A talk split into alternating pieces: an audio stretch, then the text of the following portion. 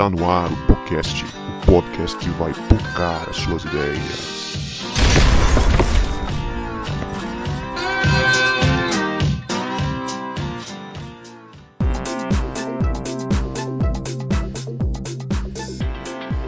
Para você que achava que a gente não voltava, a gente voltou. E esse é o podcast, o podcast que vai pocar as suas ideias. Eu sou o Guto e eu estou com a Leia, que adora ser a última a sair da igreja só para fechar a porta da igreja. Ai, saudade de trancar a igreja nessa quarentena. Mentira. Eu sou Leia, a guardiã das chaves da igreja. Eu tô aqui com o Vini, que já fez um caderninho de todos os perrengues que ele passou nas igrejas que ele já pregou. Misericórdia, meu sobrenome é Perrengue. e eu sou o Vini. E tô aqui com Cebola, que já trocou o suco de uva da ceia por álcool em gel. mas, mas bebeu não, né? Não bebeu não, né? Vai. Espero que não.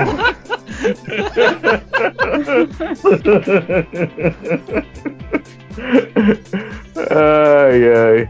E eu sou o Cebola, que estou aqui com o Guto, que está com saudades de fazer as visitas às senhorinhas da igreja às 17 horas para tomar aquele cafezinho gostoso. Eu não. Eu sou o João, que ninguém me apresentou dessa vez.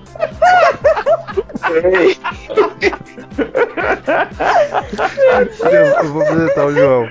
E eu estou aqui com o João Marcos, que é filho de pastor e já passou muito perrengue na vida. É filho de pastor, né, João? sou, sou sim, cara. Misericórdia. Sua Me vida- lembrava Sua vida é um perrengue, cara. Então, Legal!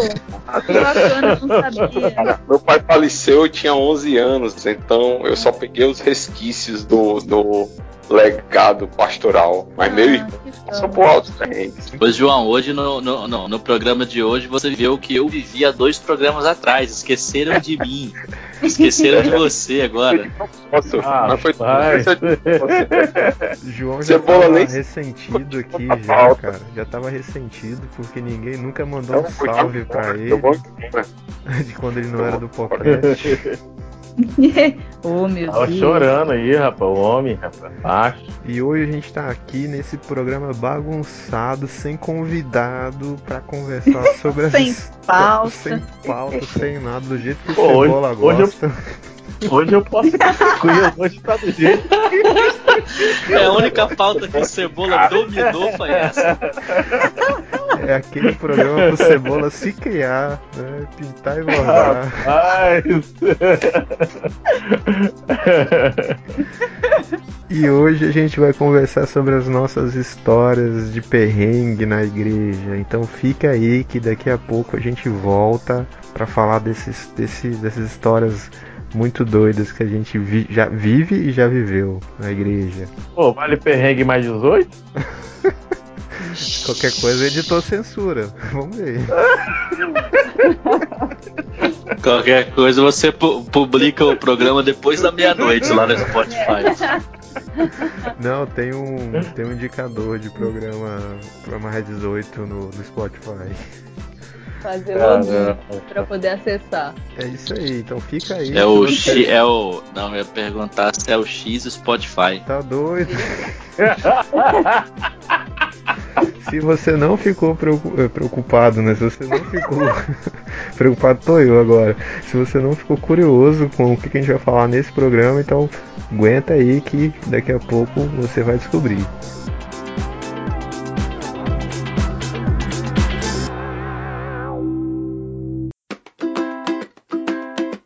Muito bem, meu povo. Estamos aqui com a equipe do podcast completa. Só nós hoje, essa parada aqui é nossa.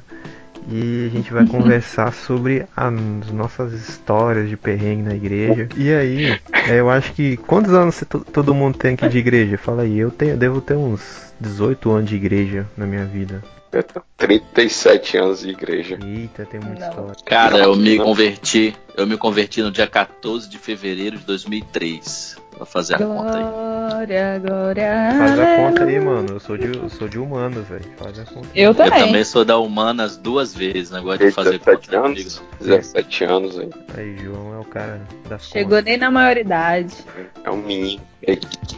Então, respondendo a pergunta do Cebola, não pode mais 18.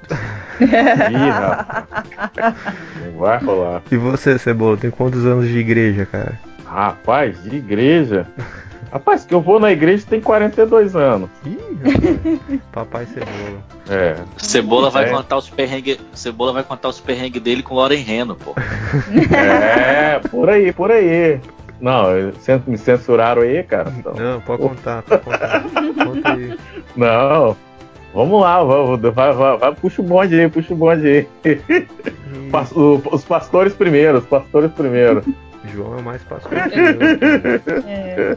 Eu também nasci na igreja aí, igual Cebola. Tem 30 anos que eu vou na igreja. É, a gente tá só com gente de peso aqui, com muita história pra contar. Muito bem, vamos lá. Eu queria que vocês contassem aí para os nossos ouvintes, para nós aí, ah, uma história engraçada que você já passou, uma situação que você viveu na igreja, que foi assim, que hoje você dá risada ou na hora foi muito engraçada. Quem vai começar contando pra nós aí? Eita. Vamos aí, gente. Você pode ir, Cebola, pode ser mais 18 a, a- história aí. Não, Eu não, a minha é tranquilo, cara. Conta A aí. minha é tranquilo. Eu, tipo assim, com meus contatos, esses negócios aí de. de- Quando vem essas, essas tecnologias aí, né? Igual, por exemplo, o Instagram aí já tá mais do que velho agora que eu fui fazer, né? E eu tô muito pé da vida que eu não tô conseguindo mandar os troços lá, e aí não pode mandar link, é cheio de, de bloqueio. É tô verdade. revoltado, velho. Tô, tô Vou revoltar. Tô um, um velho ranzinhos aí, velho. Tô meio revoltado. Mas eu passei um perrengue brabo aí, gente. não, é história paradas aí. engraçada agora, né? Perrengue ainda não. Pô, agora. Agora é história engra... engraçada, velho. Isso aí não foi nada engraçado, não. Pra mim não foi, não. velho.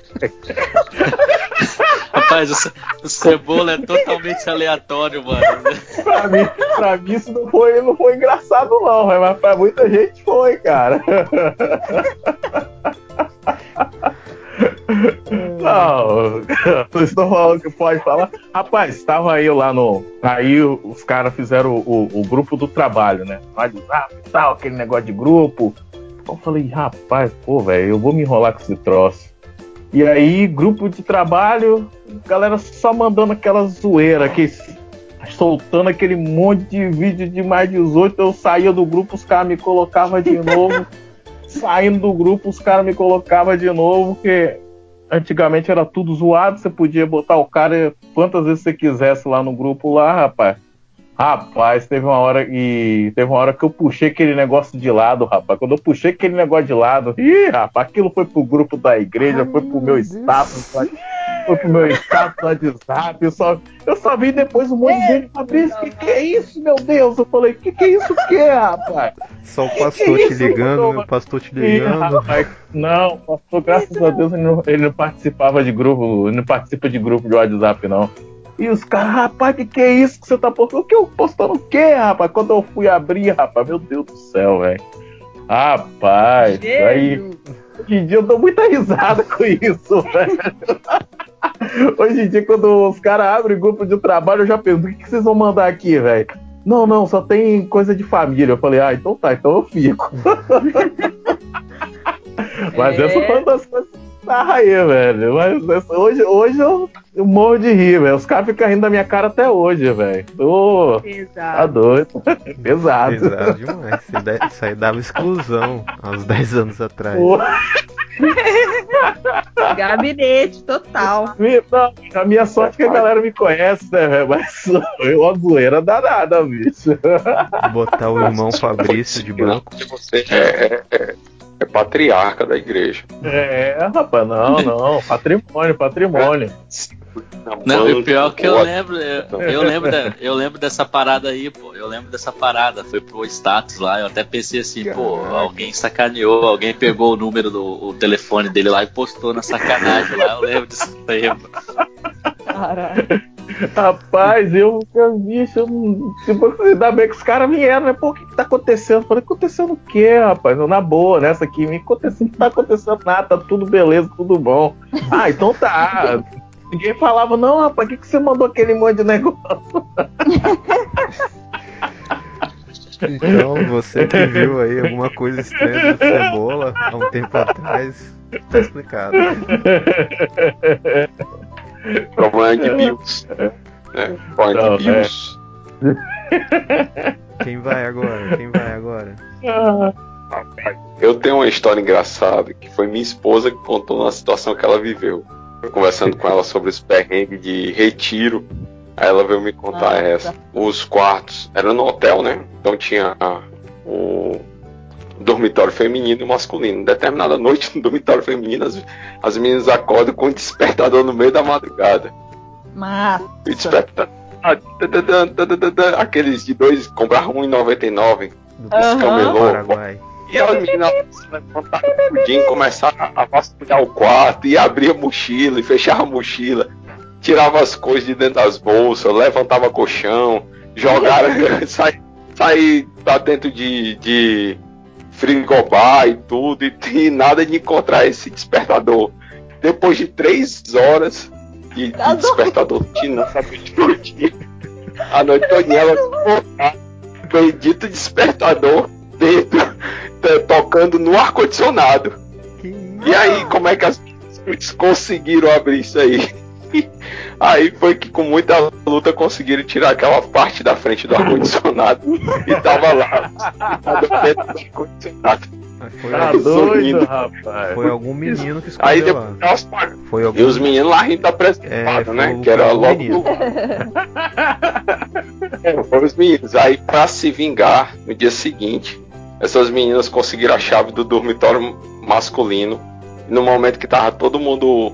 O- Os meninos estavam jogando bola, elas invadiram o quarto e fizeram a zorra, cara, no quarto, no dormitório lá. Pegaram o colchão, jogaram em cima de. de, de Tá viraram o canto, saíram espalhando a roupa do povo. Tudo isso pra se vingar do despertador. Madrugada. É.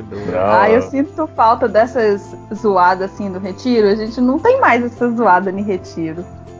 É porque a gente, É, só, eu vai, corto logo. a gente só vai pra trabalhar de agora retiro, eu corto logo. É, os meninos só dá trabalho, uns trabalhos muito difícil. Quem dera se fosse resolver um trabalho do despertador. Os trabalhos é tudo mais de 18, né?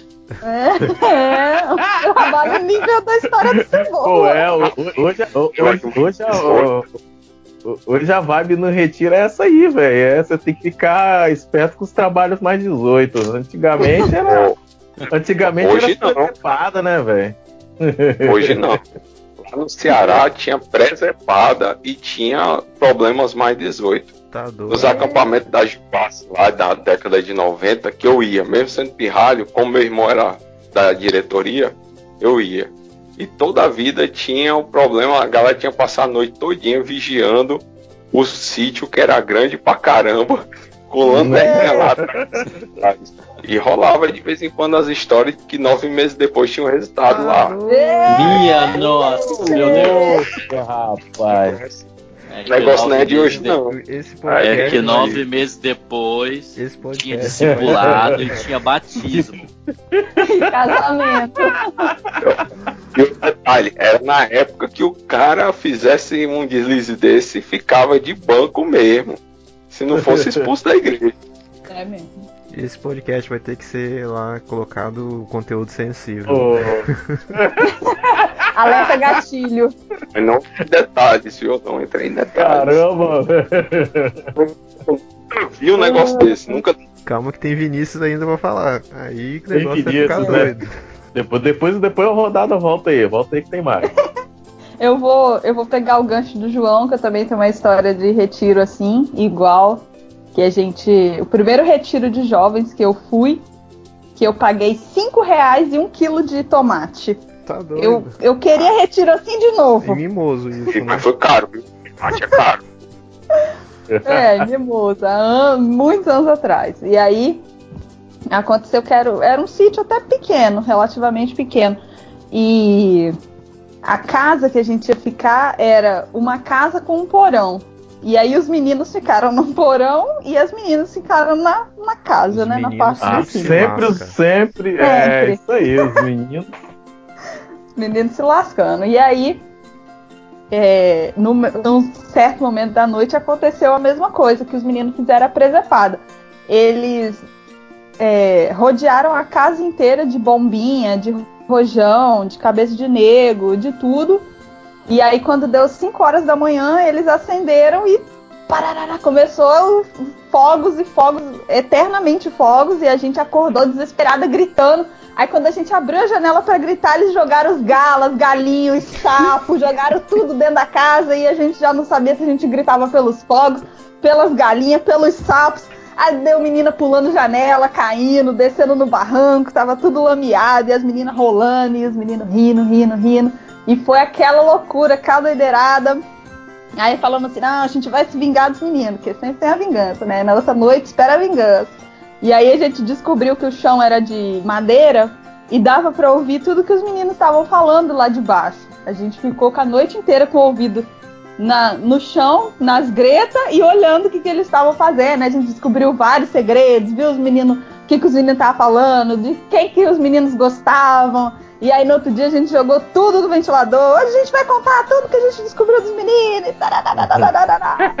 E ele- Nossa. E foi, foi legal, foi engraçado, me marcou, porque foi meu primeiro retiro, que eu paguei 5 reais um quilo de tomate, não vou esquecer. Daí foi o melhor de tudo. Foi o melhor de tudo. Eu, eu. E esse foi bom, esse foi É. engraçado, 14 reais esse retiro. né? Fosse hoje em dia, né? Eu, eu, eu lembrei de um, de um retiro que eu fui, foi alguns anos atrás, foi em Maruípe, só que eu não era pastor de, de jovens de Maruípe ainda não, eu fui, fui pregar no retiro. Aí, a gente- Ai, Jesus. aí fizeram uma festa fantasia lá, né? Aí tinha uma menina que tava de, de noiva cadáver, né? Ai, ai. Aí tinha um vestido velho lá da irmã que rodava, rodava, rolava todo o retiro. Aí ela não ela pegou e usou o vestido lá e fizeram a maquiagem nela de, como, de defunto, né? E a gente inventou de tirar foto no banheiro. Assim, tinha um banheiro, uma área comum lá. E aí a gente tirando foto com ela atrás pra parecer que era uma assombração na foto, no fundo, né? A gente distraído assim e ela atrás de fundo. Aí tinha duas irmãs é, da zoeira, assim, tia Maria e Vivian, foram lá por trás sem ninguém saber e começou a dar um soco na janela. Tu, tu, tu, tu, tu. Cara, não teve No um que banheiro. ficou. É, não teve um que ficou na porta do banheiro. Os negros saiu correndo, voando. A gente correu tanto naquele dia, meu Deus. Caraca, velho, foi muito da hora, bicho. Tem essa foto até hoje. Cara. sabe, tá dando Vocês- cavaco. Você- vocês levaram a famosa Ruth Rosen pro, pro retiro, né? Quem é da época sabe, né? Quem entende a referência aí, Pegadinha Ruth Rosen, as, as pegadinhas do Silvio Santos, pô. Mas eu tenho uma, uma, uma história que é bem cômica, assim. Pô, igreja de comunidade, né? A porta já dá na rua, então qualquer pessoa entra e o, o, o intuito é esse mesmo, que as pessoas acabem entrando, né? Então, cara, assim. Cachorro e, cachorro e bêbado é o que mais entra nesse tipo de, de igreja, né? É, é, é, é- é da hora, mano. Cachorro e bêbado. Tinha dia que eu pregava pra cachorro, tinha dia que eu pregava pra bêbado. Aí tinha uma lendária bêbada no bairro e ela só andava bêbada, cara. Às vezes eu saía pra faculdade de manhã, tava lá. Dona Maura, o nome dela. Bêbada. E um belo dia ela entrou no culto, rapaz. Mas assim, muito louca de cachaça mesmo. E assim, ela chegava na hora do culto e aí chegou, já tinha acabado já, né? Eu tava nos finalmente. Aí ela falava assim: Eu preciso de ajuda. Aí eu, pô, já, eu já gosto muito de bêbado, né? Virei pra ela e falei assim: "Ô, Dona Maura, o que, que a senhora quer que eu faça pela senhora? Eu preciso, ó. Aí fazia o sinal assim, né? De, de, de comer, né? Preciso, ó, de, de comer. Tá, mas o que, que a senhora quer? A senhora quer comida? Não, eu quero. Aí fazia o sinal de, de, de dinheiro, né? "Ô, Dona Maura, mas eu não tenho dinheiro, não tenho comida aqui para dar pra senhora, não, pô. Não, então eu preciso comprar o remédio. Eu virei pra ela e falei bem assim: a senhora sabe o caminho do bar, mas não sabe o caminho da farmácia?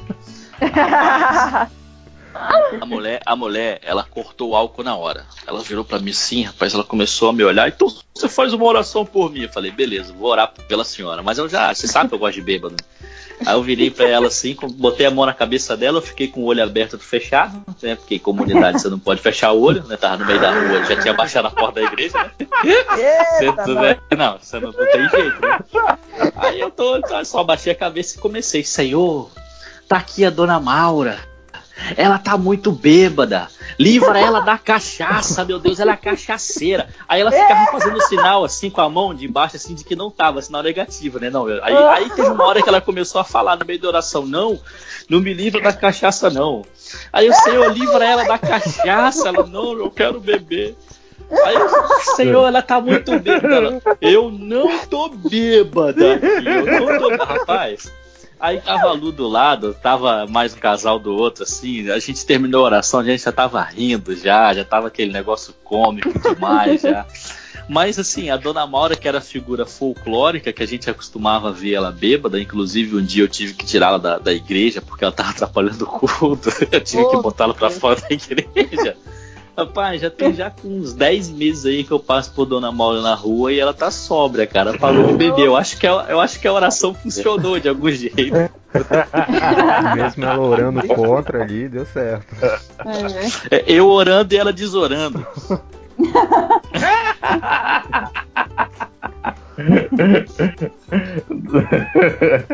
Não, voltou? Já voltou? Voltou pra mim de voltou, novo? voltou. Rapaz, agora aí, vocês escolhem. Ou vocês querem de retiro ou, ou- ou da vida pessoal mesmo? Rapaz, de retiro já foi três Ah. já. De retiro já foi três? Então vou falar outro do pessoal. Rapaz, quando, quando falar igual o, o colega daqui, né? Quando eu era vivo, né? Eu já, já Que fui, horror. já fui, já fui, já fui lutador de karatê, competia, né? Tal, e campeonato brasileiro, estadual, essas coisas todas. Belo dia chego eu do treino na, na quinta-feira em casa. Aí cheguei, quando eu já cheguei na minha casa assim, eu olhei na casa do meu vizinho, o, o, o, o bodinho lá tava possuído, quebrando tudo. Bodinho. E é, o vizinho lá, olha o nome do olha o nome do vizinho. Bode, Achei que era um bode. bode possuído. Ah, imagina! Nome, nome do vizinho, bodinho, rapaz, e ele tava. Bafomete, viu? Bode possuído é um bafomete, rapaz. Rapaz, e, ó, e, e ele tava lá, rapaz. Tá, e tá que tá, junto o vizinho e segura, junta outro e tal. E eu olhando lá, né? Só de, de, de- de palanque, né? Olhei assim, vendo os troços acontecendo aí. E nada do irmão ir lá orar pelo bode, né? E eu olhando pela janela, né? Rapaz, aí vai lá, né? Papai, papai, senhorzinho consagrado da igreja, diácono, pai, pá. Aí eu só olhando da janela, eu falei, Jesus, o que, que o papai vai fazer com o endemoniado, Jesus? Meu Deus!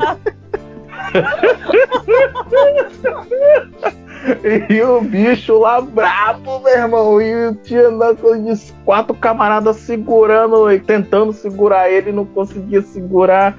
Aí eu cotei a mão na cabeça, rapaz. Aí papai lá orando, o bicho. Ai, ai!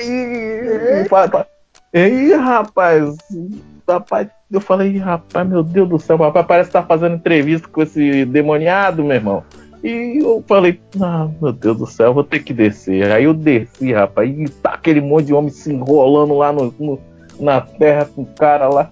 Rapaz, eu cheguei dele um matalhão nele e puxei assim, ó, pra Eita! trás, bem direitinho. Encaixei, encaixei bonito. Encaixei, encaixou legal. Rapaz, eu contei cinco segundinhos, bicho. Ah, tá machucado. Ah! Aí, aí, Ué, não era o capeta? Rapaz, era, era o espírito do Anderson Silva, né? Que... Faltou pedir arrego. O O mata-leão capeta, capeta ungido. pediu arrego. Mata-leão. Rapaz, deu O capeta pediu Deu arrego. mata- Deu um matalhão ungido, rapaz. O capeta pediu arrego, meu irmão. A mãe dele, meu Deus, você tá matando, matou o meu filho. O bicho arreiou os braços na hora assim, rufos. Falei, não, dá uns tapas na cara dele que ele acorda. Glória a Deus. Um abraço. Tipo o Felipe, viu? tipo, tipo o Felipe Melo, né? Da tapa na cara de Uruguai, mas com É. responsabilidade.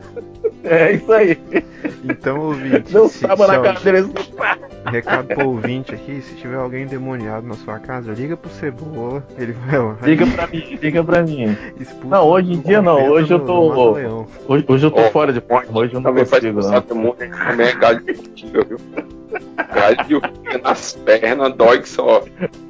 Bicho, mas ó, isso aí pegou no bairro lá, velho, a galera ficava rindo, bicho. O papai até hoje dá risada. É, bicho, é, é- é engraçado demais, velho. Mas os caras tava, não tava aguentando segurar o louco, não, velho. Ou seja, não era nada de capeta, né? O cara tava. É. Deu um matalhão ungido, mas o bodinho você vê a finura do bichinho, rapaz, dá até dó. Ai, tinha- meu Deus. Não tinha, não tinha condições dele dar trabalho pra quatro pessoas, não. Eita. Então, E aí, a gente acaba contando uns perrengues engraçados, né? Sobre perrengue algumas paradas. engraçado, matalhão ungido. Mas agora. Agora eu queria uns Perrengues. perrengues uns perrengue ruins. Uns perrengue ruins, assim, que, que quando acontece você fala, eita, isso aqui, pior dia da minha vida. Já teve assim, rolou com vocês na igreja? Você falou assim, caraca, isso aqui foi ruim. Deixa eu começar que eu tenho um bem, bem ruim. Diga aí. assim, Perrengão. Estava. Estávamos num retiro, outra história de retiro, né? Crente vive de retiro, Deus me livre. Estava eu no retiro Sim. um retiro de que tinha outras igrejas. Tinham acho que seis igrejas envolvidas nesse retiro. E aí apareceu um rapazinho na igreja lá, né? É primo de uma menina que ia na igreja. Ah, quer no, fulano quer ir no, no retiro. Eu falei, bora, vamos no retiro. Aí chegando lá, tinha uma semana que conheci o menino. Aí chegando lá, o rapaz ele brincou o dia inteiro no sábado. Brincou pra caramba, jogou bola de dia, participou das gincanas, aí tava rolando festa, aí teve culto, participou do culto, tava rolando festa. Aí tinha uma competição de dança na, na festa, né? E o local que a gente tava fazendo era fechado. Não sei porquê, né? Era, era um pouco ventilado. É funcionado ainda mais. É, o João tava nesse dia. Aí, cara, o menino Tava em outro perrengue. Tava só correndo outro perrengue. Você tava socorrendo outro perrengue. Aí, Outro Isso. perrengue, rapaz. Mas era leve. o Comparado com o do Guto que ele vai contar aí, era leve. O O menino meu. passou mal, foi pra fora do local da festa, ficou caído no chão. E aí falou que tava com falta de ar. Aí tinha um outro adolescente que tava junto com ele, que tinha asma. Aí falou, você tá com falta de ar? Vai lá pegar a bombinha. Aí pegou a bombinha de asma e deu pro, pro menino que tava passando mal. Deu, acho que duas bombadas. E aí que piorou, o moleque, depois daquelas bombadas da, da bombinha de asma, ele caiu no chão, Meu já Jesus. desacordado. Médico. E aí juntou um monte de gente ao redor dele, a festa acabou na hora e juntou. Isso assim, a gente tava num sítio do meio do nada, cara, no meio do nada, na roça. Lá no. quase na- nas montanhas aqui, em Domingos Martins, lá em final de Loucura, Viana. loucura, loucura, hein? Exatamente, final de Viana, isso quase meia-noite, o moleque desacordado e a enfermeira que tava com a gente lá, estudante, não deu conta de, de, de atender o menino, aí veio o- um cara que era veterinário. Que isso, Muito moleque? O, o cara que é veterinário. isso? É, até Que conhecido. isso? Esse Meu, esse meu amigo Léo, veterinário. veterinário. É exatamente ele mesmo. Aí ele pegou e falou assim, ó, vamos levar esse menino pro, pro, pro médico, senão ele vai morrer. Um negócio assim, ele falou. Aí ligou pro SAMU, aí o SAMU falou assim, ó, até chegar aí vai demorar, então bota ele no carro e desce com ele. Aí achamos o, o hospital mais próximo que é tipo assim, quem conhece a Grande Vitória vai entender o que eu tô dizendo. O sítio era em Viana. O hospital que a gente conseguiu atendimento era em Campo Grande. Olha a distância aí, cara. Tinha, eu acho que mais, Caraca. de, mais de 30 quilômetros à noite, na estrada. Aí beleza, ele veio na frente num carro, aí eu, como eu era o responsável por ele, eu vim em outro carro atrás. E na minha cabeça passava assim, bicho, esse moleque vai morrer e eu vou ser preso. Que E é só isso, suando frio. É, porque eu sou responsável por ele e tal. Aí o moleque conseguiu perder o documento, aí não tinha documento pra dar de entrada no, no, no hospital. E mano, foi o pior dia da minha vida, cara. Foi o pior dia da minha vida. Eu tava com um moleque que eu mal conhecia. Tinha uma semana que chegou na igreja e ele passa mal assim, aí eu fui lá no, no PA, passei, virei a madrugada lá com informação bem precária. Mas graças a Deus ele saiu vivo, né? E, e o, o médico falou Glória a Deus, glória a Deus. deu um diagnóstico lá, que ele fez muito esforço, bebeu pouca água e aconteceu o que aconteceu. E Aí voltamos pro retiro. O retiro tinha acabado, né, João? Não tinha mais clima nenhum pro retiro. E aí teve o encerramento, João Marcos pregou no encerramento do retiro. Eu fui pro meu quarto dormir, minha esposa estava grávida também. Né? Eu dormi, não vi mais nada no retiro e foi um dos piores perrengues assim, da minha vida. Cara, Ainda, ainda bem que tinha um veterinário lá pra salvar o menino, né? Um salve. Um salve você, pro- que, você que tá ouvindo o podcast Não, eu vou e falar quer fazer é. um retiro. Não, e quer é fazer um cara, retiro. Leva um veterinário pra cuidar dos meninos. Se fazer retiro de adolescentes, leva um veterinário. Um salve pro Léo aí, ó. Grande Léo Alabrim. Parceiro. Meu Deus. Ai, meu Deus do céu. O perrengue triste eu não tenho assim, não. É, não tem não, um perrengue assim pesado assim também não. Perrengue pesado. Os meus era, era só alegria. Uma situação chata com o pessoal da igreja. Foi até o último retiro que eu fiz com eles. Então, Retiro. Retiro de novo, né? eu, depois de muitos anos que eu organizando retiro de juventude, né? Chega uma hora que a gente cansa. Então, teve um, eu chego assim, ó, quer ficar até tarde? Fica aí, meu filho, que eu vou dormir. Né? Eu fazia isso com a turma lá. E na última noite, ficou uns seis, um é, uns seis, no local onde a gente realizava o culto e fazia as refeições perto dos dormitórios. Eles não estavam em locais de isso nem nada. Beleza, eu fui dormir, né? Acordei no outro dia e só chegou uma pessoa pra mim assim, João, os meninos ficaram. Aí o quê? Os meninos ficaram. Eu, beleza, minha cabeça é, e aí, o que, que tem, né? Qual, o problema? Eles estavam no lugar visível, né? Eles não iam coisar lá. Então, beleza, depois eu vejo com eles depois eu vejo com eles como foi a parada pra gente conversar, né? Menino, daqui a pouco começa o zum, zum. Uma irmãzinha lá, uma jovem, chegou pra mim. Porque isso é muito errado. Nada a ver. Como é que esses meninos ficam lá e ficam em retiro? Em retiro não pode ficar. Eu, como é? Como é isso, menino? Aí eu, eu falei, o que é isso, cara? Não pode ficar em retiro, mas pode ficar, ficar fora. Isso tá errado. Não é assim, né? Mas beleza, depois eu converso com os meninos e a gente se resolve. Né?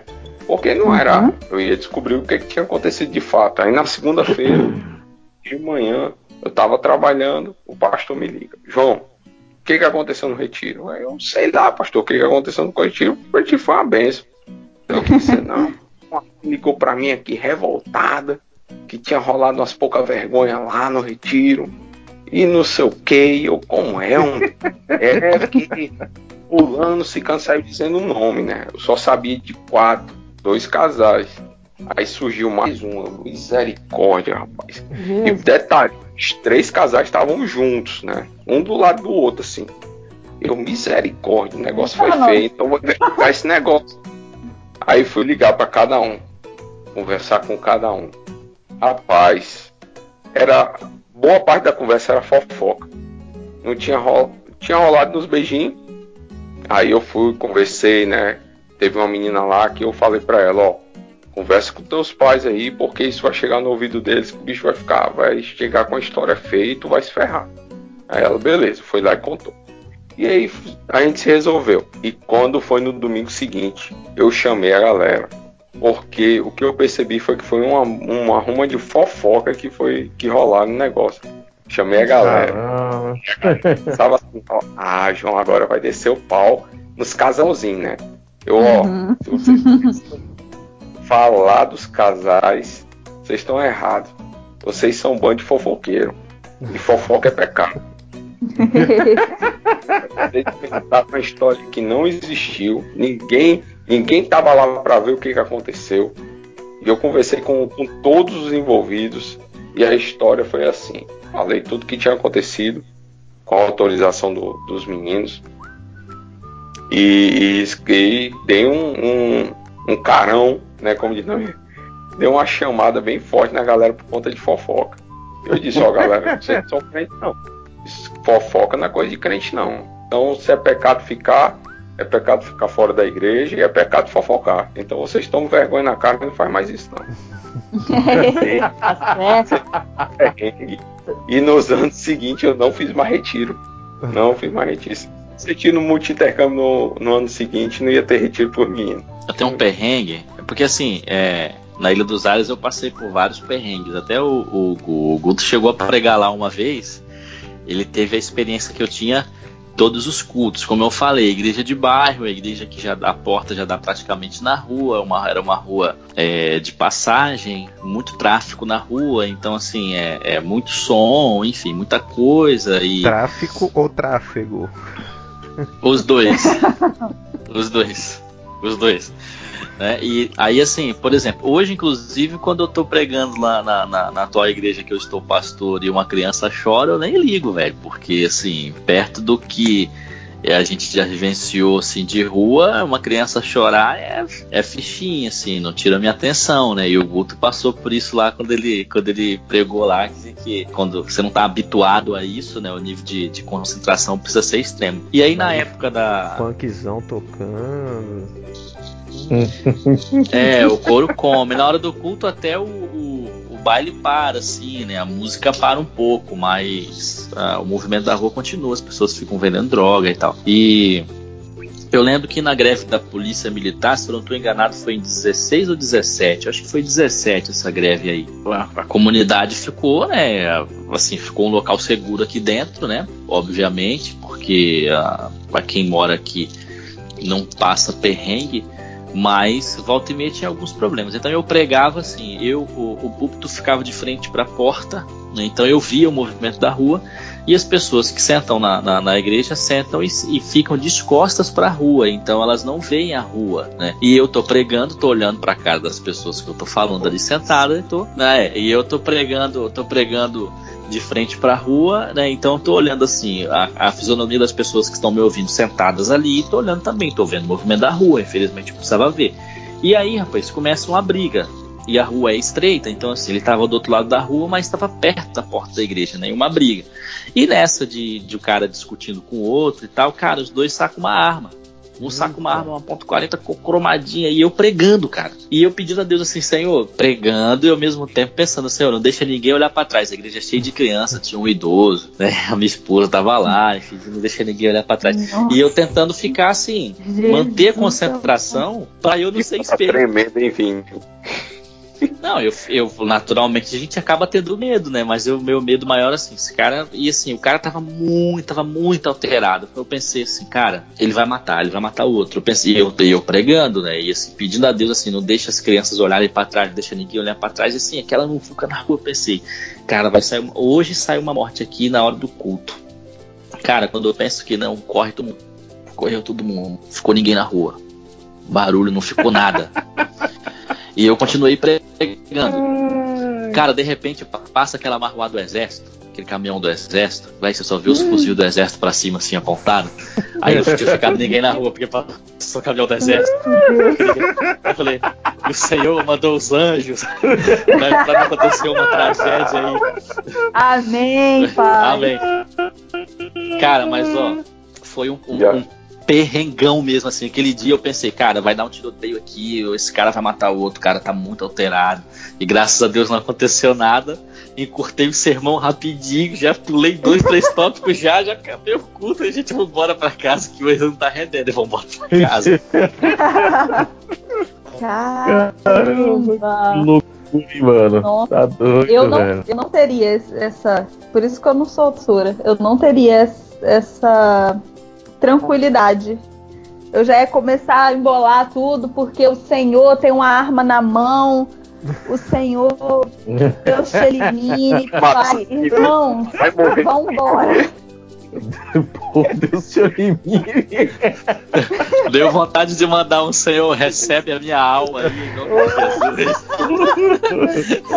Hoje, hoje a gente vai se encontrar mesmo e vamos lá, mas graças a Deus, assim, hoje é, cômi é cômico contar, velho, mas no dia, assim, e, e- e graças a Deus poucas pessoas estavam sentadas na igreja perceberam, assim, perceberam um certo movimento, mas não viram o que eu vi, assim. E Deus me deu graça, porque eu também não, não, não sei de onde que eu tirei assim a, a tranquilidade de continuar pregando, olhar para as pessoas, porque se eu prego olhando para a rua, eles iriam querer olhar para a rua. Então assim, olhar para as pessoas, eu mesmo aquele negócio do olhinho da Dona Maura, que eu ficava com o olho aberto e fechado, assim pregando o olho ali e outro lá na rua, entendeu? Ai, Jesus. Pra fazer um apelo, cara, bem apelativo mesmo, né? Chegar assim, meus irmãos, vocês aceitem a Jesus hoje, porque pode ser que lá fora tem dois cabos armados e meta bala de vocês. Seria eu pregando. Ai, ai. evangelismo, evangelismo explosivo, evangelismo por fogo. Evangelista explosivo. Esse aí. Guerrilha. Rapaz. Evangelismo de guerrilha. Guerrilha. É, é, é, eu tava ali até um, um- tava lendo um texto hoje sobre, sobre vocação, assim, mudando um pouco da, da, da- Se você acha que você recebeu um chamado de Deus para ser pastor, tenha certeza da sua vocação. Porque tem esses perrengues que a gente passa, mano. E se você não for vocacionado, você não volta pro ministério, entendeu? Você, você estraga a sua vida todinha. Então só vai se você tiver certeza que Deus tá te chamando. Vini e Guto, eu só quero compartilhar com vocês que diante dos perrengues que vocês já passaram, que vocês contaram aqui, eu nunca passei perto na minha vida. Nunca. vida. É, irmão. Bichinha. chegar, vai chegar pra seu tocar dia. Vai chegar o seu dia. Arrependido em nome de Jesus. É, Eu, eu tenho um. Eu tenho um perrengue, mas não é nesse nível também, não. Graças a Deus. Deus me livre. Mas é, um perrengue de viagem missionária. Primeira viagem missionária que eu fiz na vida. Tinha 15 anos de idade. E aí o pastor falou: Ah, a gente vai fazer uma viagem missionária, vai pro, vai pro interior, pra uma cidade aqui mesmo, é Ibitirama. E aí a gente foi, foi embora. Era longe, bem relativamente longe. Só que o pastor, depois eu fiquei sabendo, que ele fez questão de alugar um ônibus bem fuleiragem. O pior ônibus que tinha, ele alugou. Porque Ih, ele queria dar, queria dar um choque assim de realidade na gente. Que era tudo jovem, tudo adolescente e tal. Beleza, vambora, fomos nós. Ninguém sabia, só o pastor e o homem que estava dirigindo esse ônibus, né? Dado o momento da viagem, começou a sair uma fumaça suspeita do ônibus. da subida da ladeira. Ih, rapaz. Era a Shekinah de Deus. Exato. Tava Eu posso descendo a glória. E aí começou a sair uma fumaça e tal, não sei o que. De repente, no meio da ladeira, a fumaça parou de ser fora e começou a ser dentro do ônibus. Meu. Lamastrávias. E no ônibus fumaça, o ônibus parou no meio da ladeira. Se você- de- Se você falar que tava rolando um tribo de já, eu sei que fumaça é essa. Ô, Não, não demanto. Era os irmãos da bola de neve que tava com você? É. Não, era igreja bem tradicional. E aí, Ai, ai, ai, ai. o resumo foi que o ônibus tinha batido o motor. Ih, rapaz. Não, não tinha como ele sair do lugar onde ele estava. A gente estava no meio, no meio de, um- uma ladeira, no meio da serra, longe ainda de onde a gente tinha que ir. No meio do nada, era, acho que era 2005, quase ninguém tinha celular. Enfim, paramos no meio do nada e aí o pastor ficou desesperado, ficou branco, igual uma vela, meu Deus, e agora tal? E o cara que tava dirigindo o ônibus, ah, o ônibus era ruim, você sabia e tal. Beleza, ficamos ali no meio da estrada, no meio do matagal, sem fazer nada, não sabia se a gente ia chegar no, no destino ou se a gente voltava pra casa, porque a gente não tinha nem como ir pro destino, nem como voltar pra casa. Ih, O ônibus cheio de mala e tudo. Dado momento, uns meninos que estavam no meio da, da, do- da rodovia, né? Voltaram gritando: Olha, tá vindo um caminhão. Vamos parar o caminhão. Paramos o caminhão. Um caminhão baú. Moço, pelo amor de Deus, tem como você dar uma carona pra gente? Chegar até Ibitirama e tal. Ah, tá bom, Vocês mas estavam é indo ainda pra viagem. a gente tava indo ainda. A gente não tinha chegado na cidade ainda. Caramba. Não tinha chegado. Aí ele falou assim: tá bom, é um caminhão baú, hein? Tudo bem. Jogou todo mundo dentro do caminhão baú e fechou a porta do caminhão baú. a gente pegou pra dormir lá dentro. Caramba. Não se viu um palmo na frente da cara. E Aí, o cara repente- balançando o carro pra lá e E o cá. cara. O cara nem aí. Dani, tinha bateria, tinha mala, tinha gente, enfim. Ô, lava as traves. E aí, de repente, um cara começou a falar: Gente, eu tô passando muito mal, eu vou vomitar.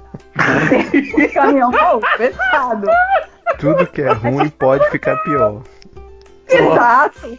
Por que não Pai. pior? Aí a gente começou a bater nas paredes do, do, do- do baú. Tararara, pelo amor de Deus, pelo amor de Deus, pelo amor de Deus. Aí conseguiram abrir uma portinha pro cara. O cara foi o resto da viagem vomitando. Oh, Aí a gente subiu, o cara vomitando, cara vomitando. Chegamos lá, enfim. Conseguimos fazer o que a gente tinha que fazer lá na igreja. Fizemos teatro, fizemos coreografia no meio da cidade, enfim. Só que ainda tinha o perrengue de como que a gente ia voltar pra casa, porque o nosso ônibus tinha simplesmente explodido. O caminhão baú tinha seguido a vida dele. E a gente tava preso cidade, sem celular. Eu falei, meu Deus, como eu vou avisar minha mãe? Como que eu vou fazer? Eu e meu irmão tava lá, Pai do céu. meus e tudo tal. E aí, como que a gente vai voltar? Como que a gente vai avisar? E aí, eu não sei como, o que, que aconteceu, que a gente conseguiu o- um, um ônibus escolar da cidade que levou a gente de volta pra casa. Um ônibus tão ruim quanto que levou a gente pra lá. Mas eles não passou o motor, eles conseguiram chegar, porque era descida, né? Na descida foi Ai, mais ai. fácil que era descer. Mas foi esse perrengue aí que eu passei. Foi o mais perrengue que eu achei. Mas assim, hoje, né? Hoje eu ficaria desesperada. Eu arrumaria um barraco com, com esse pastor. Mas na época, pra mim, era tudo festa. Ah, é, roda do caminhão baú, vamos resfriado. É, eu tava nem aí. Ah, vou ficar aqui, meu Deus, e agora? Ai, que bom que tá né? na escola. Não, não tinha essa ideia, né? Meu pai. Eu lembrei, É, eu lembrei aí eu de Alice, que, mais um. O- os pastores que vão organizar a viagem missionária evangelística não invente moda, certo? Não então não um ônibus velho para levar a turma não, que vocês vão ficar no caminho, certo? Exatamente. É, arruma um negócio que chega, que vai deixar e, e traz o povo de volta. Isso pão- aí, com duro aí. É, pão duro. Aí inventa que é não, pro pessoal já ir pegando o, o ritmo do negócio, saber que é selva mesmo. É isso Ah, aí que era, isso aí que ele falou depois, né? Fiquei sabendo. Aí o pessoal, pô, mas o pessoal que já tinha consciência na época, né? Eu não tinha. Poxa, mas você tá errado, cara. Olha só a quantidade de gente que tá aqui, que pode acontecer alguma coisa ruim e tal.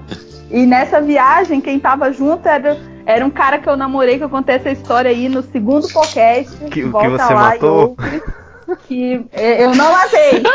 Ele morreu, cara. Foi quase, foi quase.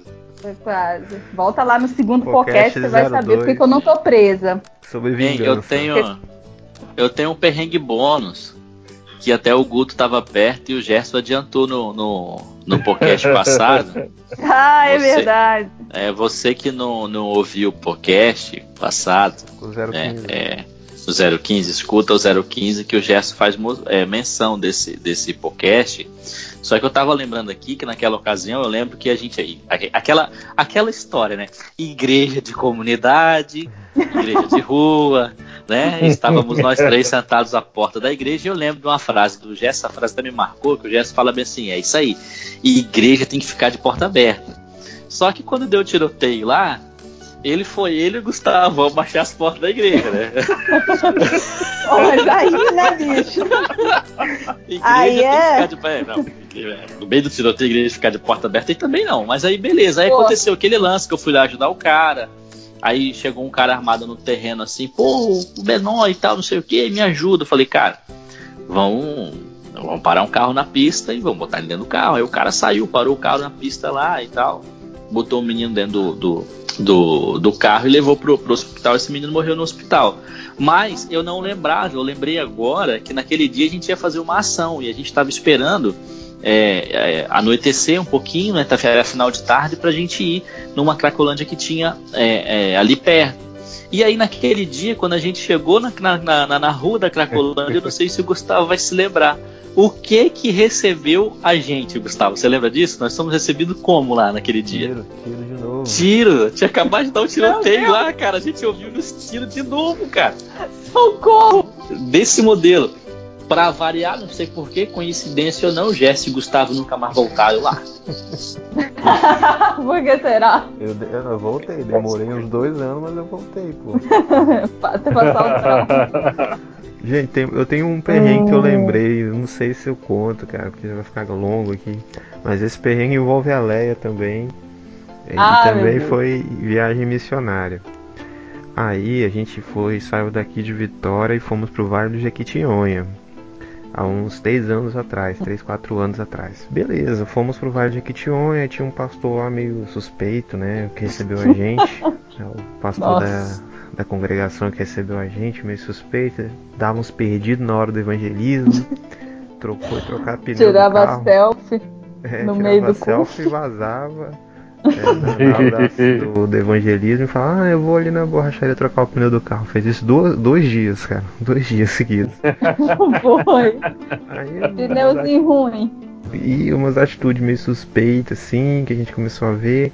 Mas o, o perrengue foi, foi um dia lá. Ele falou assim, não, tem um irmão aqui, tem um. que mora. um- não sei se falou no sítio, não sei.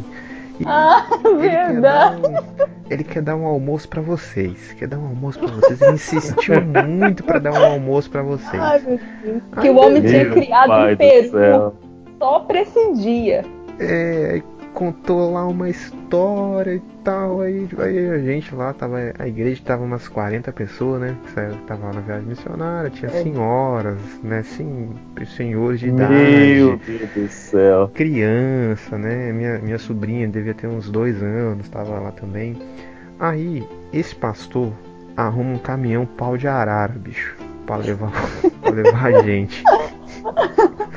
Péssimo. Aí encheu a caçamba do pau de arara atrás, aí vai todo mundo socado lá na, na caçamba do, do, do pau de arara.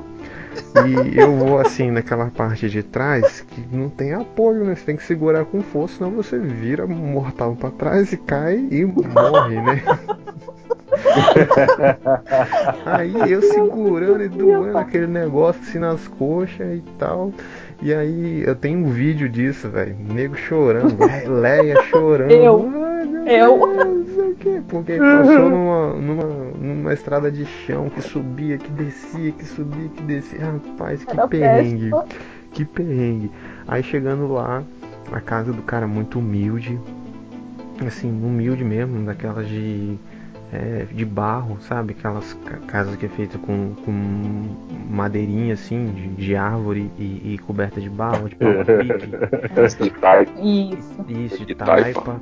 E, e o cara muito simples, né? E, e- e, tipo assim, o cara nem sabia que a gente é, que a gente ia pra lá. O pastor contou mal um 711, né? Pra comover a gente. Ah, ele achou, meu Deus ele achou que a nossa céu. igreja tinha dinheiro pra deixar lá pra ele. E, cara, sei que a gente passou mal perrengão ali à toa, só pro cara conseguir arrancar dinheiro da, da gente, que a gente que é pobre. Nossa. Foi. Deus. Rapaz. Foi o perrengue doido aquele dia. É. E ele falou assim: ah, 10 minutos a gente chega lá. A gente levou quase duas horas pra chegar na casa do homem. Que isso, velho. É logo ali, né? gente. Logo ali de Mineiro, né? Logo É, ali. terrível. Ai, gente. Não, eu, eu, eu tive um que. Isso é rapidinho. E na época eu era. Eu era adolescente pra jovem já, né? E tava, tava naquela, naquele pique todo, né? Estuda, tal, pá, a Fabrício vai ser pastor, que não sei o que, bababá, tal. Aí eu fui em, em Pinheiros visitar um, um amigo meu que era, era missionário lá, né? Acabou vira, é, sendo consagrado pastor batista, que é coisa na, na época já era difícil de acontecer. E aí eu fui lá e, aí ele falou, ó, oh, Fabrício, ó, você vai pregar amanhã cedo. Eita. Aí eu olhei assim e falei, puxa, mas não preparei nada. Ah, você tem a noite toda pra você preparar aí. aí? Deus te, se Deus te chamar, você tem que estar tá preparado. Eu falei, ih, toma distraído, pai. ele, é, ele é assim, não tem meia. Eu falei, não, tá bom, eu também era bichão brabo, né? Eu falei, não, tranquilo. Lá, rapaz, fiquei preparado. Sermão, sermão, tal, tal, tal, tal, tal. Chegou na hora do culto, louvor, aí eu tal, né? né? No interior, né? Camisa de manga comprida, aquele calor arretado. Todo. Ah, falei, agora, cara, vou explanar aqui a situação. Rapaz, quando eu subi no púlpito, rapaz, veio um vendaval, meu amigo. Veio um vendaval que abriu. A porta da igreja abriu assim, rapaz, bateu assim nos cantos e os bancos tudo. Eita! Papai! E papai, e ó, uff, escondi no cantinho. Mas foi um, um, um, vendaval que passou naquela área ali do norte ali, rapaz, no, naquele Você dia pela manhã. Você pregou? Preguei. Preguei os bancos, ficaram tudo desmontados, rapaz. Isso, assim, ah, esse não vai subir no meu altar. Não, esse aí não. Agora não é sua vez, não, papai. Vai falando, fala mais. Hoje eu tô rindo, mas no dia, meu amigo, jovenzinho virou. Como, né? Virou, virou varinha de bambu verdinha, meu amigo. De Tava todos, lembrou de todos os pecados que você cometeu na sua vida, né? Ih, eu lembrei de tudo. Falei, não, esse aí não, esse aí eu já pedi perdão, esse outro também. Fui tentando lembrar qual que eu não tinha perdido perdão, rapaz. ai, ai. Agora caminhando pro final aqui, a gente tá falando aqui, não sei quanto tempo tem de gravação. Sei que o editor vai ter um trabalho danado para separar esse material. Mas a gente Ó, se quiser cortar a minha história lá da igreja dos Fica, pode cortar. Não, relaxa. é... Agora... Não, macho. Falou, tá falado, macho. Tá falado, vai ficar uma posteridade aí. E todo mundo vai saber que, qual, qual, de qual igreja que é. não, eles vão se identificar que eles vão ouvir. A gente falou de história engraçada, a gente falou de história perrengue, agora eu queria que vocês contassem uma experiência nesse contexto de, de vivência de igreja que mudou sua vida. E aí, qual experiência uh, na vivência da igreja que mudou sua vida? Ah, cara, eu vou aproveitar o gancho da história que você contou lá do seu perrengue, que na manhã seguinte à, à festa, né, do retiro lá, que o Guto contou, a gente ia fazer um bate-papo. Né? O Guto ia, ter, ia ser até o mediador. E aí o que, que aconteceu? Né? Ele estava cansado, não ia conseguir fazer nada. Elimário também, que tinha ido com ele. Aí vão, vão catar os pastores, né? Saulo estava aperreado lá com, com, a, com o programa do, do, culto, né? Com as coisas que estavam acontecendo no retiro e tudo. Sobrou para mim pregar na manhã seguinte. Aí eu, caramba, e agora? Detalhe, já era duas da manhã e eu ia pregar no culto de nove horas. E eu tinha que dormir. Então eu fui na oração, paizinho. Agora é contigo. E cara, foi um dos duas das mensagens que eu confesso para você que eu tive uma maior retorno das pessoas chegarem assim, João, isso falou muito ao meu coração. Deus falou muito comigo por meio dessa mensagem. E foi, eu lembro que foi no Salmo 51. E, cara, comecei dando logo uma, umas voadoras nos meninos lá. Mas eu lembro é a coisa que eu mais lembro, né? Mas os meninos lembram muito da fala de Deus, assim, Deus falando ao coração deles. Então, para mim, foi, foi a prova, assim, de que Deus é quem faz a obra, né? A gente é apenas instrumento nas mãos dele. E quando a gente deixa que ele faça a obra, o negócio é tremendo, cara. É lindo, é lindo o que ele faz. Na minha vida, rapaz, eu, eu sempre participei de, de, de grupo de louvor, sempre gostei de pregar, gostei de dar estudo, essas coisas assim. Uma vez uma. Eu achei, tipo assim, uma vez eu achei que foi uma, uma noite normal para mim de, de louvor, né? De, de, estar falando ali na frente ali. E depois uma pessoa me chamou no, no, no WhatsApp e, e, falou, poxa Fabrício, ó, o que você falou ali no louvor foi muito importante para minha vida. Combinou junto com, com, a, com a pregação do pastor e assim, eu, eu realmente decidi mudar de vida, que eu já estava no tráfico, que eu, eu já já estava traficando, já estava já até subindo no, na, na hierarquia lá porque eu tenho estudo e, e, sabia fazer a matemática das coisas lá direitinho. E aí ele falou que largou aquilo tudo e hoje, até hoje ainda ele, eu procuro ainda ele no Facebook, converso, pergunto como é que ele tá, ele falou que tá, tá ainda no, no, nos caminhos do Senhor, né? E tá, tá, tá no caminho, assim, às vezes a gente acha que o que a gente faz não, não tem muito sentido, né? E às vezes Deus, ele não é para o nosso reconhecimento, mas às vezes a gente está no estágio de, é, de desânimo, no, no estágio de, de, de, esgotamento, né? Já está esgotado. Aí Deus às vezes ele deixa você, ele permite que as coisas aconteçam para você ter até um, um, um, pouco de ânimo, né? Um, um, refrigério, né? E você continuar, né? Não desistir, né? E naquela época eu estava realmente pensando em parar, largar tudo, chutar o balde mesmo. Não é que eu fazia mecânico, né? Eu sempre, né? Quando, quando eu estava a, a, na, na, equipe de louvor, eu estudava, né? Sobre o cântico, né? Ia lá, ali, é, ver, os versículos, me preparava, né? Para estar ali na frente, né? Então, aquilo ali mudou a, a, a minha vida, que realmente, a partir daquele, daquele dia ali, eu passei a me integrar mais e, e, e não ficar mais esgotado, né? A continuar a dar sempre o melhor de mim mesmo, para Deus, né? Então, eu vivenciei é, no ano de 2017, nesse ano que eu tive essas, essas experiências, esses relatos foram 2017, né? A maioria deles e aí eu vivi algo na minha vida ministerial. É, todo mundo vive um deserto, né? Não tem jeito. E eu passei pelo deserto nesse ano.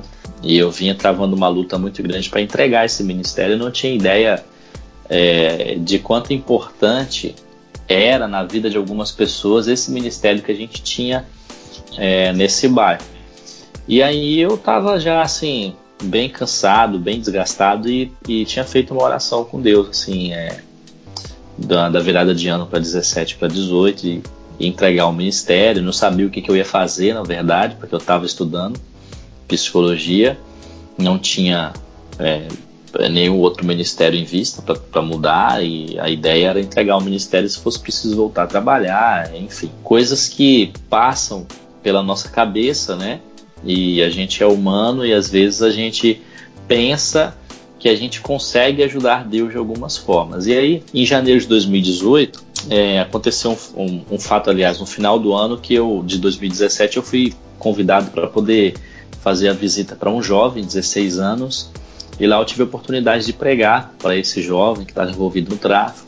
Li um texto para ele, disse que ele tinha oportunidade de mudar de vida, porque o tráfico só ia fazer com que ele perdesse a vida dele. Me coloquei à disposição para ajudá-lo. Mas é, aquele rapaz de 16 anos, infelizmente, não teve o mesmo, o mesmo final feliz que o, o, o jovem que o Cebola citou.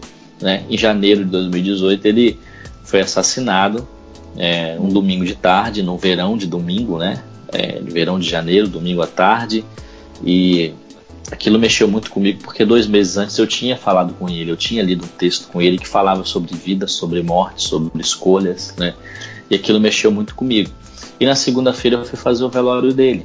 Né? Eu fui convidado a, a fazer o velório dele, já estava muito impactado já. com toda a situação.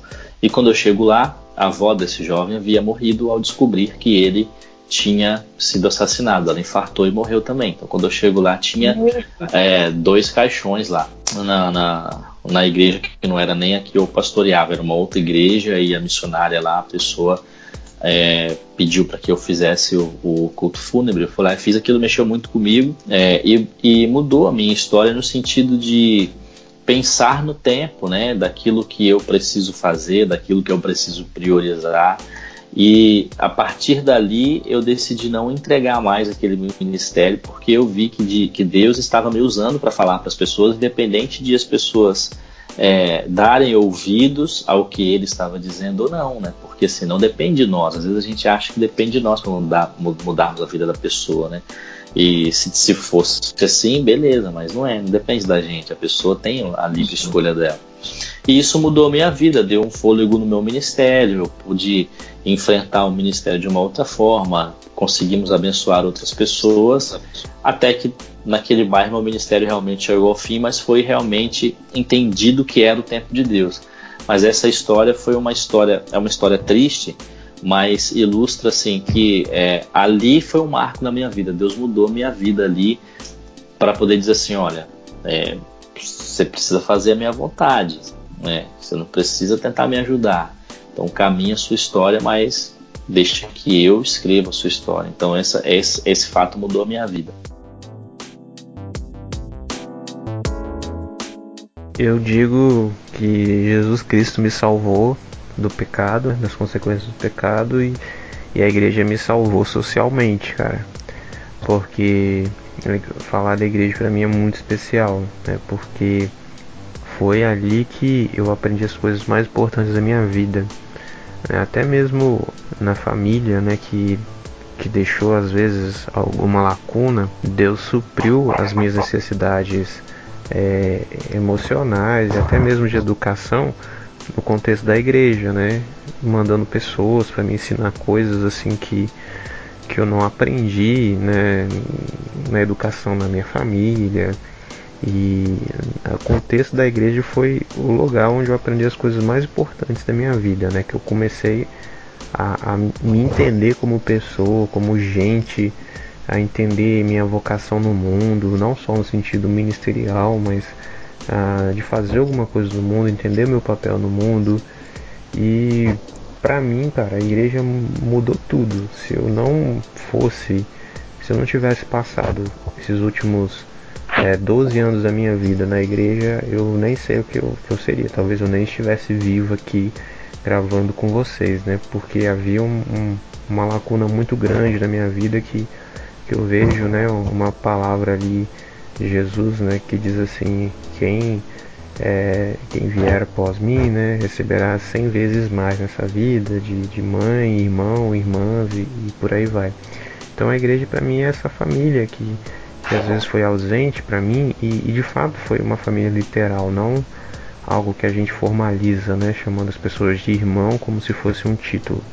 Então a igreja para mim mudou minha vida nesse sentido. Eu acho que para mim também a, a igreja ela, ela me transformou para eu descobrir quem a, a, minha vocação né, em Cristo. Eu acho que a minha maior experiência dentro da igreja com Jesus foi quando eu comecei a racionalizar o que eu realmente estava fazendo. Porque a gente que cresce na igreja, a gente começa a participar de ministério muito cedo, a gente começa a fazer parte das coisas muito cedo e a gente não, não racionaliza o que, que a gente está fazendo. A gente vai fazendo mecanicamente porque alguém está tentando colocar aquilo na gente. Ó, você precisa fazer, você precisa fazer. Então, acho que a minha maior experiência foi quando eu entendi realmente por que, que eu estou fazendo isso. E eu consegui entender isso quando eu passei a ser professora de EBD. E aí eu entendi o que, que eu estava fazendo ali. Não, eu, estou aqui para servir a Deus com a minha vocação. Eu entendi o que, que Deus tinha me chamado tanto na minha, na minha vocação profissional, né, quanto minha vocação ministerial. Então eu, a partir do momento que eu comecei a ser professora de EBD, sou professora de EBD dos adolescentes, eu entendi o que que era a igreja, o que que é o, o, o que que é o ministério de Cristo, porque eu precisava me preparar para poder passar isso para alguém. Então, não, agora eu preciso entender o que, que é para eu poder passar para alguém. Eu preciso viver primeiro aquilo. E eu acho que a igreja é muito importante nisso. A gente já falou sobre, sobre isso no nosso podcast sobre formação de líderes que a igreja ela contribui muito para isso, para esse amadurecimento das pessoas, até um amadurecimento profissional, né? Que a gente acaba se desenvolvendo na igreja, a gente se desenvolve, se desenvolve também no âmbito profissional, a gente consegue ter mais desenvoltura para apresentar um trabalho, para para ser alguém que consegue falar melhor no, no seu ambiente de trabalho. Eu, como Guto, eu tenho um carinho muito especial pela igreja.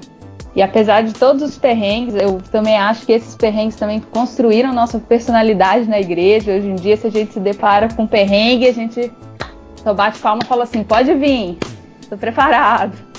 Vamos lá, é mais um dia. Esse daí eu já vivi, esse daí eu já sei como é que lidar. E é bom também pra gente. A minha maior experiência, o que me transformou minha vida, posso dizer que foi começar a racionalizar como trabalhar no Ministério de Cristo, como ser um discípulo de Cristo a partir do momento que eu comecei a ser professor de EBD. Daí mudou minha vida totalmente, foi um divisor de águas para mim.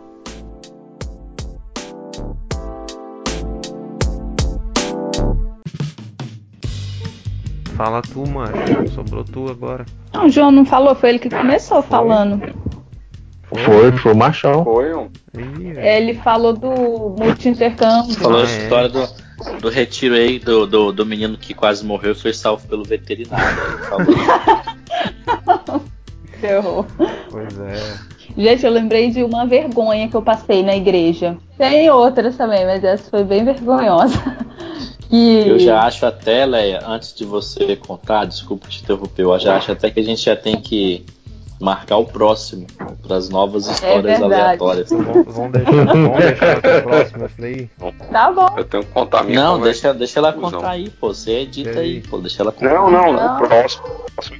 Pode deixar pro próximo. Então, tá. Deixa, deixa, deixa essa fala aqui Aí a pessoa vai ficar com gostinho do próximo. Fazer igual os youtubers, né? Se chegar, se esse podcast aqui chegar Isso. a 100 ouvintes, não, 100 vai demorar. Tô zoando, mas a gente vai gravar de qualquer jeito. Gente, então.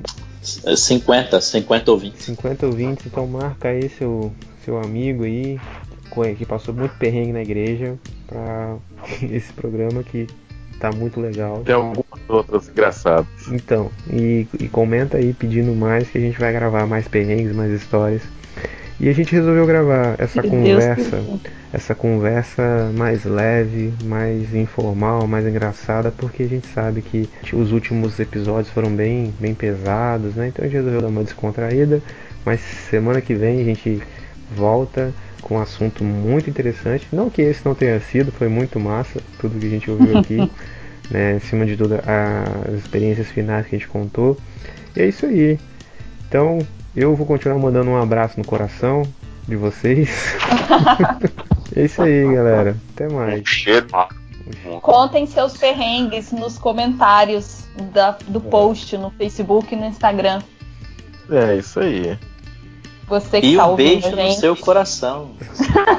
um, beijo. um beijo diretamente. Se você também já andou num caminhão baú, conte aqui no seu comentário para eu não me sentir excluída. Se você já, já andou pai, num, num pau de arara, comente aí também. Se você tava. Se, se você já foi testemunha de, de tiroteios, é Exatamente. Se você já deixou um, um vídeo proibido mais 18. Mandou no grupo da igreja. Mandou no grupo da igreja. Foi um só não, pá. Foi uma pancada. Foi um, tá, uns 50, 60. Foi muito. Depois dessa, então, tchau, um abraço no seu coração. Vou parar a gravação aqui. Só um beijo no seu coração. Tchau, galera. Tchau. Beijo no seu coração. Beijo no seu coração. Ei, peraí, não vai embora ainda não. Ainda tem os salvos e recados para você ouvir. Chegou aquela hora que todo mundo adora, a hora dos nossos salves e recados. E hoje a gente está aqui para mandar vários salves e a gente está muito feliz com isso, porque tem bastante gente que está comentando, que está interagindo com o nosso podcast. E a gente fica muito feliz de saber que a gente está fazendo um conteúdo que está te abençoando, que está te ajudando, que está sendo legal para você. Nosso primeiro salve vai para o pastor Eliender. Ele ouviu o nosso podcast número 14 e ele mandou um salve pra gente, ele deixou um recado e a gente quer mandar um salve para você também, pastor. E Jesus abençoe você, sua família, seu ministério. E muito obrigada por ouvir a gente, que bom que te abençoou. Continua seguindo a gente aí e não deixa de comentar. Um salve também hoje para Beth. Ela deixou um recadinho super especial pra gente no Instagram. A gente vai até ler na íntegra porque foi muito fofo. Ela disse assim: fã de vocês, só temas pertinentes, atuais e abordados à vera. Gerson, obrigada por compartilhar sua experiência. Eu te entendo bem. Um beijo no coração de vocês. Para quem não sabe, é, a Beth também comentou no nosso último episódio, relatos de como é viver com depressão. Mandou um recado aí pro Gerson também, que foi o nosso convidado especial do episódio. E a gente quer mandar um super beijo também no seu coração, Beth. Muito obrigada por estar aqui juntinho com a gente. Que bom que o nosso conteúdo também está te abençoando. Que bom que para você foi legal compartilhar dessa experiência e também se ver reconhecida aqui nesse nosso programa. Nosso salve também vai para Rafaela Julius. Ela está marcando os amigos dela incansavelmente no nosso Instagram para ganhar o sorteio do livro. Qual é esse sorteio? Você não está participando? Você vai perder para Rafaela. Então participa lá do livro Ego Transformado. O que, que você tem que fazer? Você tem que curtir a foto oficial, você tem que seguir o nosso Instagram do podcast e você tem que marcar três amigos. E é só isso para você poder concorrer ao sorteio deste livro Ego Transformado, um livro muito bom que com certeza vai abençoar muito a sua vida. Outra coisa, se você nos marcar no seu stories, você compartilhar alguma publicação nossa sobre algum episódio e publicar no seu stories e marcar a gente, você vai ganhar um salve especial aqui no nosso programa. A gente vai falar seu nome, a gente vai falar seu arroba para a pessoa te seguir. Então marca a gente, divulga a gente para você também ganhar o seu salve especial, o seu salve personalizado aqui. Deixe seus recadinhos no Instagram, falem, comentem o que vocês estão achando do programa, quais temas vocês acham legais a gente discutir por aqui.